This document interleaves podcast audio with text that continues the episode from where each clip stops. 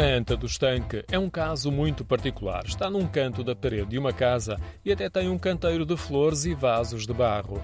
É dos poucos casos conhecidos de um monumento megalítico ter aproveitamento doméstico, inclusive é ter servido de lareira para os miúdos. Eu não, quero. Quando para aqui vim já tinha 30 anos, mas os que aqui foram criados iam.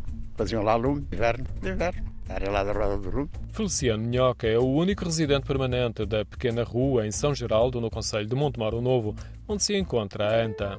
Esta é a rua esquerda. No tempo aqui era o Monte dos Tem. As pessoas costumam lá ir ver?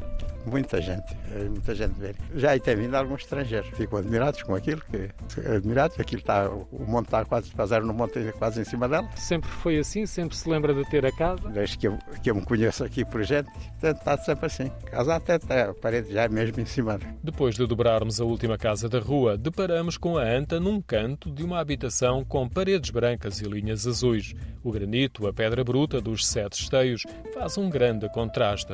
A entrada do antigo espaço funerário tem cerca de metro e meio de altura. No interior dá para ver os esteios originais, que deverão ter mais de 5 mil anos. Socalcos de pedra fecham os intervalos entre os esteios.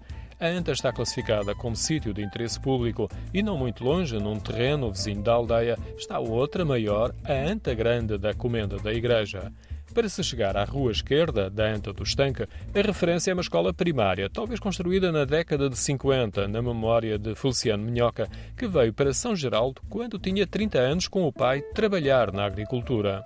Trabalhava assim no campo, sol a sol até. Fazia-se searas, chamava-se trigo, cevadas. O pessoal daqui trabalhava tudo aí no campo.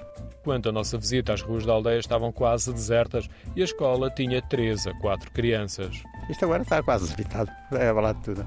Nesta frontaria toda só estou eu, e já sozinho, que a mulher já morreu.